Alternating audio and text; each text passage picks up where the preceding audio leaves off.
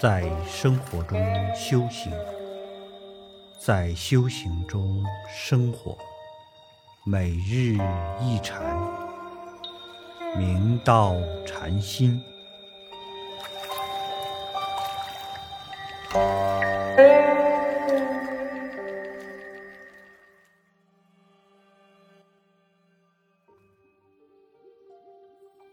大家请看经文：怀让禅师，荆州杜氏子也。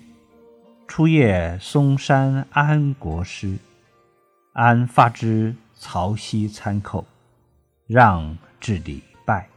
师曰：“甚处来？”曰：“嵩山。”师曰：“什么物那么来？”曰：“说似一物，记不中。”怀让禅师来礼六祖，他是荆州人，杜氏之子，就是现在陕西省安康县。武登会元记载，他是唐高宗仪凤二年四月八日诞生，为其父母第三子。年幼时就知恩让，父特替他取名怀让。年十岁入学，但唯专佛书，世俗书籍不感兴趣。时有玄净三藏法师经过他家门口时，对他父母说：“你这儿子如发心出家，必志求上乘，度一切众生。”怀让禅师十五岁时，果然辞别双亲。到荆州玉泉寺，依红景律师落发。律师虽为剃度，知他是个法器，另去礼谒嵩山安国师。安国师就是惠安国师，荆州枝江人，生于隋文帝开皇二年。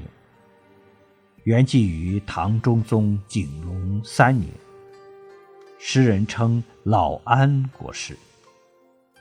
注释时常演说毗尼、涅盘大经，对禅亦有相当了解，属五祖弘忍门下，弘化于中岳嵩山。怀让禅师初谒嵩山安国师后。安国师启发他到曹溪参叩六祖，怀让禅师到了曹溪，虔诚礼拜祖师。六祖大师问道：“你从什么地方来？”怀让禅师据实答道：“我是从嵩山来。”祖师又问道：“什么样的东西？怎么来？”怀让禅师答道。若说好似一物，执着有，那就不是了，就被盗了。我们的本心，无物可比拟。